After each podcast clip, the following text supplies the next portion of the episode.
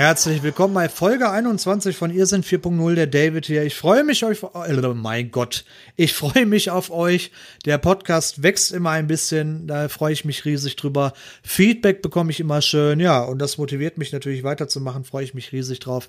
Deswegen auf in die nächste Folge und äh, Themen haben wir heute so ein bisschen, ja, Großbaustellen hatte ich ja angerissen, Projektvergabe. Also mal, wir nehmen uns einfach mal ein Beispiel ran, ja, angenommen, ihr wollt eine Hochgeschwindigkeit Hochgeschwindigkeitsstrecke bauen.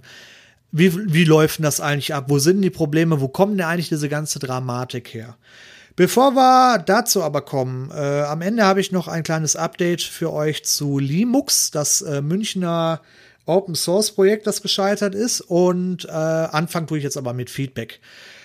Ja, denn in der letzten Folge, Folge 20, da habe ich über die Stadt Essen gesprochen. Ihr erinnert euch dunkel, da war diese Geschichte mit diesem Online-Formular, wo du, ja, wo du hochladen konntest, wenn irgendjemand gegen die Corona-Richtlinien verstößt und das Ganze kannst du anonym machen.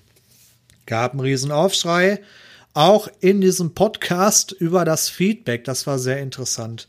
Ja, und wie immer gibt es da verschiedene Sichtweisen drüber. Also die, das eine Lager von euch sagt ganz klar, pass auf, die Motivation, auch wenn die prozessorientiert äh, aus, so ein, aus so einem Geschäftsmeeting herauskam, mag das ja alles Sinn geben, aber das äh, Projekt, Produkt am Ende ist einfach nicht machbar, das geht nicht. Das ist Stasi-mäßig, so ein Formular gehört sich nicht, Punkt. Äh, das war so der, der große Tenor von euch. Es gibt allerdings auch das andere Lager. Da hat Simone mir einen sehr langen Text geschrieben. Ich fasse den mal ein bisschen zusammen, Simone. Ich hoffe, das ist okay. Stellt euch also mal Folgendes vor. Angenommen, ihr arbeitet in einem Restaurant habt da irgendwie zehn Kollegen, ihr seid selber Kellner, ja, zehn andere Kellner und ihr habt einen Chef und keine Sau interessiert sich für die Corona-Maßnahmen.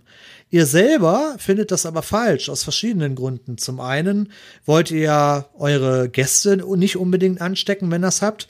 Auf der anderen Seite ist es ja auch gesundheitlich für euch selber unter Umständen nicht so schön. Und was man auch nicht vergessen darf, gibt es ja unter Umständen auch Ärger, wenn ihr selber dabei erwischt werdet, wie ihr gegen die Corona-Maßnahmen verstößt. Ja, und was machst du denn jetzt? Jetzt kannst du natürlich im Restaurant voll Alarm machen und dann schmeißt dein Chef dich wahrscheinlich raus. Und hier ist die Idee, naja gut, okay, wenn es doch so ein Online-Formular gibt, dann weiß ja keiner, war das jetzt ein Gast?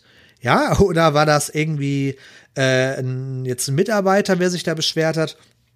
Ist ja dann letztendlich auch egal, weil dann kommt das Ordnungsamt haut auf den Putz und äh, ja, alle halten sich an die Richtlinien und ihr selber seid zufrieden, ohne dafür Ärger bekommen zu haben, weil ja keiner weiß, dass ihr euch darüber beschwert habt. Genau, das ist so ein bisschen diese Whistleblower-Herangehensweise. Äh, es gibt ja auch einige Portale, wo man anonym, äh, Wikileaks zum Beispiel, wo du anonym Sachen hochladen kannst, wo dann im Optimalfall keiner weiß, wer hat die denn jetzt geleakt.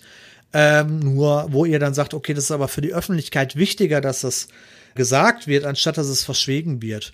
Also, das ist so die andere Seite. Die Meinungen gehen auseinander. Ich verstehe beide. Muss allerdings auch sagen, Leute, dass ihr irgendwo anonym euch beschweren könnt.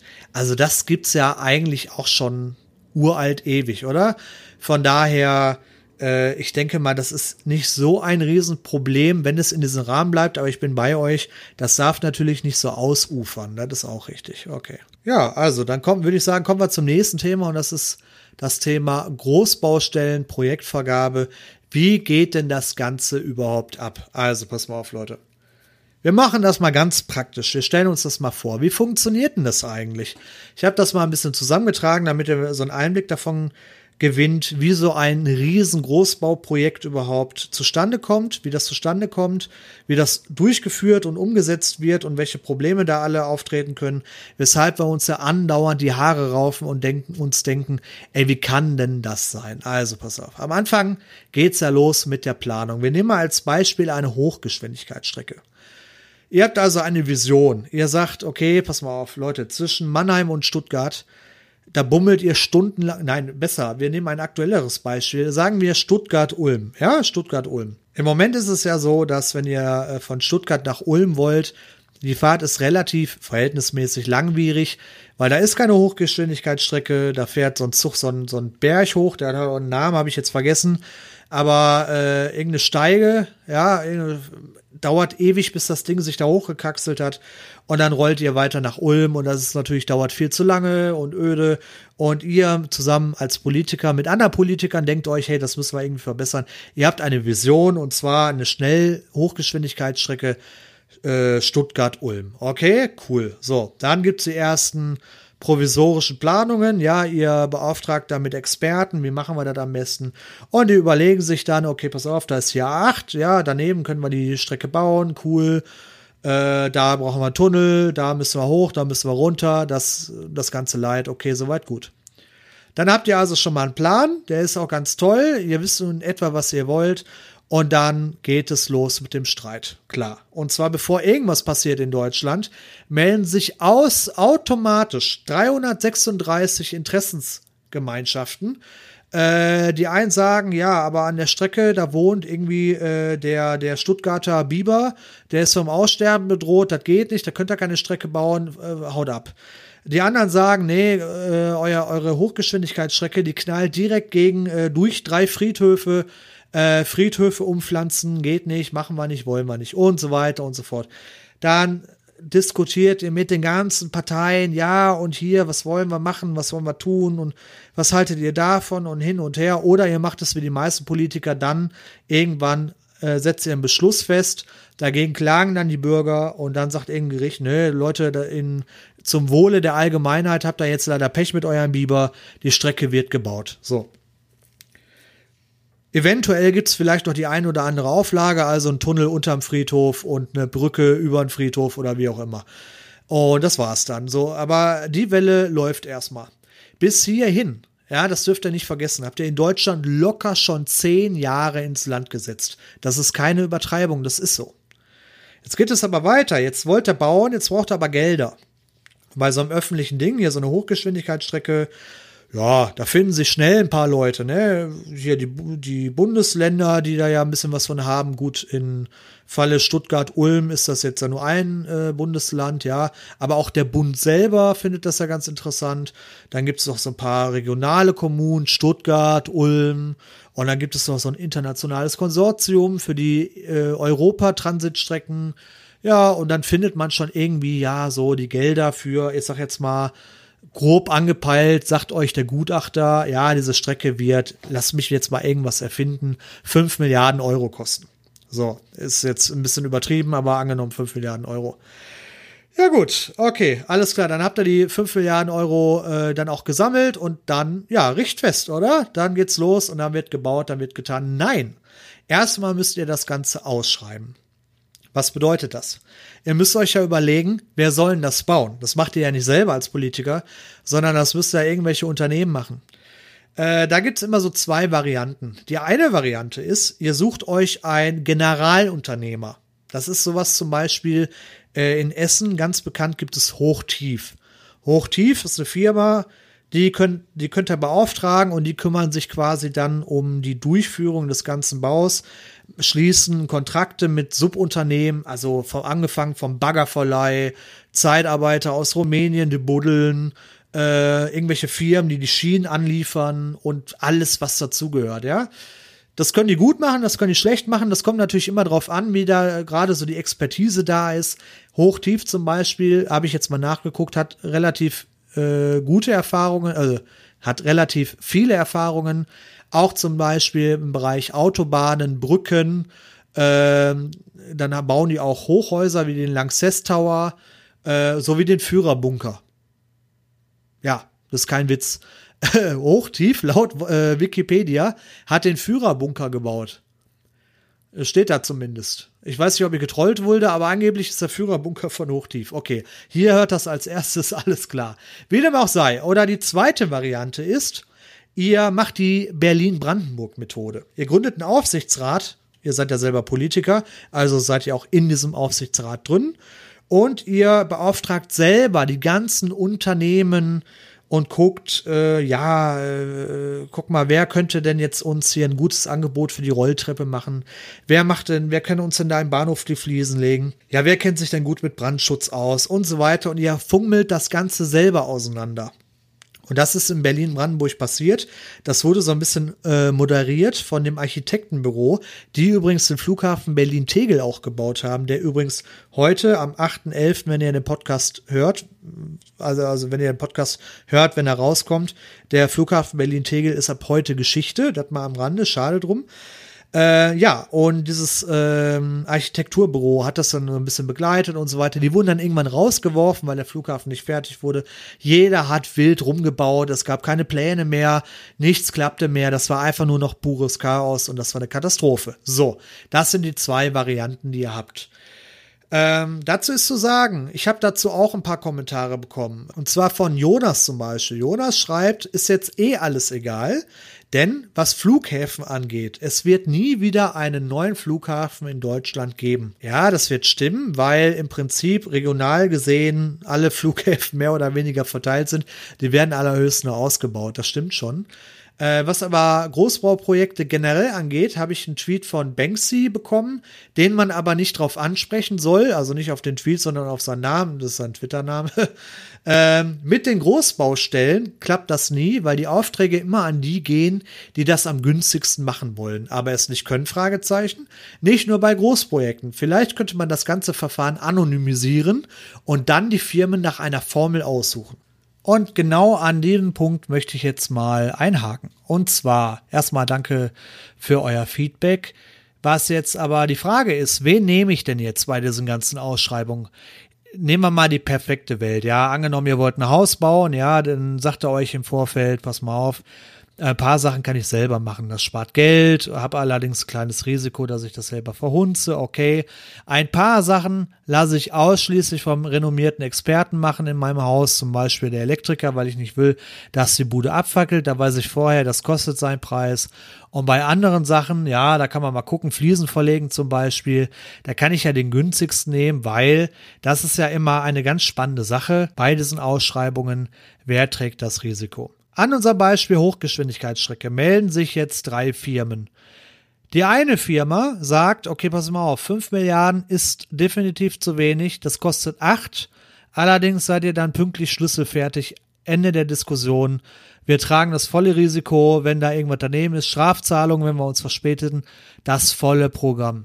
Ja gut, der zweite, der sagt, ja, 5 Milliarden, ja, schaffe ich, geht. Aber, oh ja, also ich meine, äh, da, da wollen wir so ein bisschen das Risiko aushandeln. Also wenn es länger braucht, dann teilen wir uns das Risiko jetzt mal exemplarisch. Und dann haben wir den seltsam günstigen, der sagt, ja, nee, du, das mache ich schon sehr günstig äh, und das Risiko übernehme ich auch, alles cool, weil ganz easy und du denkst dir so, irgendwas kann da nicht stimmen. Und jetzt kommt es nämlich drauf an, ein Riesenunterschied zwischen, wenn du jetzt selber ein Haus baust oder eine Hochgeschwindigkeitsstrecke. Wenn du selber ein Haus baust, möchtest du selber drin wohnen. Das heißt, du achtest darauf, dass du nur Geschäfte mit Leuten machst, von denen du sicher bist, dass es auf alle Fälle funktioniert. Das heißt, für dich der, der ganz günstige, der aber trotzdem das Risiko übernimmt, kann der das Risiko überhaupt tragen? Streite ich mich mit dem am Ende? Ist er am Ende insolvent und zahlungsunfähig? Und ich hocke hier alleine mit meinem äh, nass gelaufenen Keller? Oder wie, wie, wie funktioniert das? Oder nehme ich doch lieber die sehr renommierte, teure Firma, die mir zwar sagt, okay, das ist teurer, aber dafür habe ich meine Ruhe. Oder mittlerer, äh, der mittlere sage ich, okay, der baut mir das Haus und der sagt, oh, das funktioniert. Wenn es aber irgendwie länger dauert, dann teilen wir uns das Risiko. Ja, ist das absehbar? Kann ich das Risiko mit dem teilen? Also der dritte, also der, der ganz günstige, der wird ja bei euch eher rausfallen, weil ihr wollt ja später in diesem Haus wohnen. Die ersten beiden, das ist so das, wo ihr euch entscheidet und entweder auf Nummer sicher geht, wenn ihr es euch leisten könnt, oder halt diesen Mittelweg geht. Bei öffentlichen Bauprojekten, da ist es aber was anderes, denn wenn ihr da jetzt entscheiden müsst, ich sag mal so, ihr müsst da ja nicht auf diese Hochgeschwindigkeitsstrecke, ihr müsst da ja nicht hinziehen, ja, das ist ja nicht euer Haus, sondern ihr seid damit betreut, dass es funktioniert. Und wenn der günstige Kollege sagt, hey, ich baue euch das, 5 Milliarden, ich mach's euch für 4,5, und äh, es soll in zwei Jahren fertig werden. Ja, du, ich schaffe das auch in eineinhalb Jahren und wenn es nicht klappt, dann zahle ich Strafe. Und ihr denkt euch so, ja, also Wie der das machen will, ist ja dann nicht mein Problem, ist ja dann sein Problem. Es ist ja nicht euer Problem, weil ihr müsst euer, ihr müsst da ja am Ende nicht einziehen. Versteht ihr, was ich meine? Und das ist das Problem bei öffentlichen Ausschreibungen bei Großbauprojekten. Da nimmt jeder das Billigste, der irgendwie einigermaßen um die Ecke kommt, so nach dem Motto, ja, ja, und ich re regel das dann schon, wenn da irgendwas schief geht. Und da, deswegen, das finden wir da nicht so häufig im privaten Gebrauch, weil im privaten geht er auf Nummer sicher weil es ja euer Haus und im öffentlichen Ding, ja gut, dann ist dieses Projekt halt ein bisschen delayed, verspätet. Schade. So, und das ist, glaube ich, ein Riesenproblem. Ja, und das ist das Problem, weil äh, die Öffentlichkeit muss immer ausschreiben. Ihr dürft ja auch nicht vergessen, es gibt sogar Firmen, die Projekte annehmen und sich unter Wert verkaufen, einfach weil die dieses Projekt machen wollen. Das gibt's auch nicht gar nicht mal so selten, ja. Ja, und so wird im öffentlichen Raum also losgebaut mit dem günstigsten Anbieter, der aber trotzdem irgendwie das Risiko halten möchte, weil selbst wenn der völlig überfordert ist, und das ist er doch so häufig, denk mal an die Philharmonie in Hamburg, Berlin, Brandenburg, Stuttgart 21 mit den ganzen Verspätungen, äh, die da sind. Die Politiker interessiert es nicht direkt, weil die selber ja nicht wirklich Nachteile davon haben. Und ja, deswegen ist es einfach so. Und in unserem Beispiel wird es dann so sein, dass nach zwei Drittel der Bahnstrecke, die gebaut wurde, irgendwann auffällt, die Strecke, die da gebaut wurde, die entspricht aber nicht den Regularien für Neubaustrecken. Das kostet irgendwie das Ganze wieder aufzuarbeiten. Wer bezahlt das?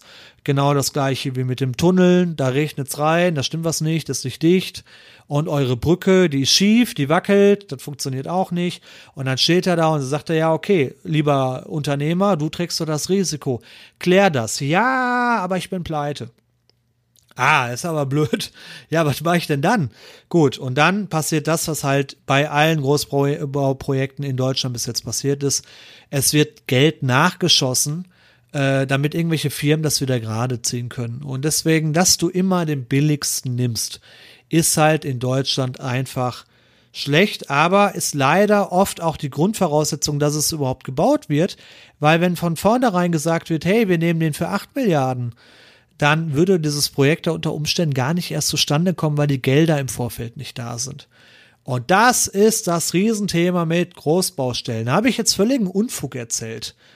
Seht ihr das ganz anders oder seht ihr das ähnlich? Habt ihr noch andere Beispiele? Immer gerne her damit, würde mich freuen. Am Ende möchte ich aber noch abschließen, was ist denn jetzt, wenn das Ganze fertig gebaut ist? Ja, und da möchte ich euch nämlich was sagen. Warum ist es mitunter doch gar nicht so doof, den allergünstigsten zu nehmen? Naja, ganz einfach. Die Länder und der Bund wird euer Projekt durchschießen, damit das nicht einfach eine Rieseninvestitionsruine wird.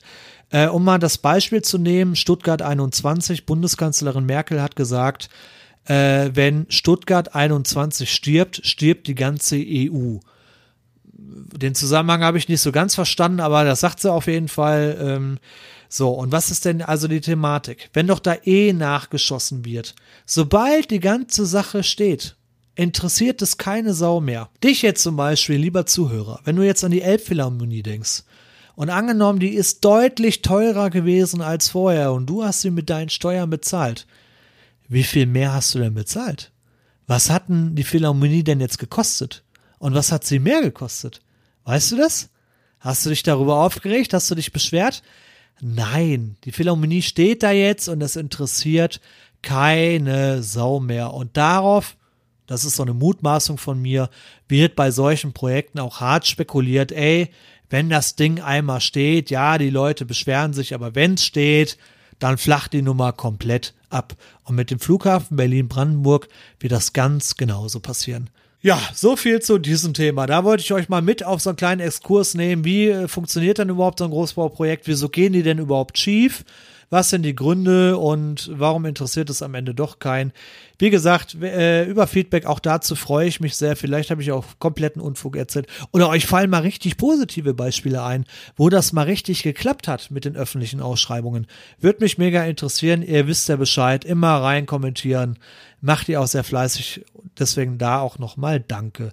So, und zum Schluss noch ein kleines Update zum Thema Linux. Ihr erinnert euch, wir hatten mal eine Folge, da war Helmut noch am Start, dass die Stadt München ja dieses äh, Linux in ihrer äh, in ihrem äh, in ihrer Stadt, äh, also jetzt nicht für die Bewohner, sondern für die Mitarbeiter der Stadt eingeführt hat.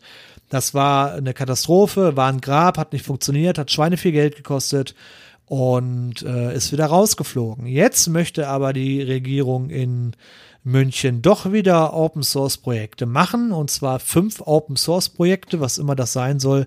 Ich denke mal, da war der Druck von oben relativ hoch, denn auf der anderen Seite, ich gebe mal so Beispiele wie Microsoft Office 365. Das Ganze findet ja in der Cloud statt und ob jetzt die ganzen Daten von der Stadt und Land und so, ob die bei anderen Betrieben jetzt unbedingt da sein müssen, sehe ich ja auch kritisch. Und ich denke mal, daher kommt der Gedanke, dass wir dann doch ein bisschen mehr auf Open Source schwenken. Also, München startet nochmal einen Anlauf, nicht unbedingt mit einem Betriebssystem, aber zumindest mit Open Source. Ich bleibe dran. Danke Helmut für den Hinweis. Ja, und was ich gerade mitbekommen habe, ihr müsst wissen, ich nehme am 7.11. auf, äh, anscheinend ist Biden Präsident. Ja, fragt sich wie lange. Also ob er die Amtszeit durchhält, ich bin mal gespannt, was das jetzt gibt. Und vor allem, wie sein, äh, bis Januar ist ja Trump noch auf alle Fälle am Start. Ich bin gespannt, das wird ein sehr heißer, heißer Winter äh, auch mal ganz schön, vielleicht nicht in der USA zu wohnen. Ich sag vielen lieben Dank. Feedback wie immer gerne. Ich freue mich riesig. Bleibt gesund, auch in dieser blöden. Oh, guck mal, ich habe dieses eine Wort, glaube ich, noch nicht ein einziges Mal gesagt mit C heute. Da will ich gar nicht erst damit anfangen. Ich wünsche euch was. Bis dann, dann. Ciao.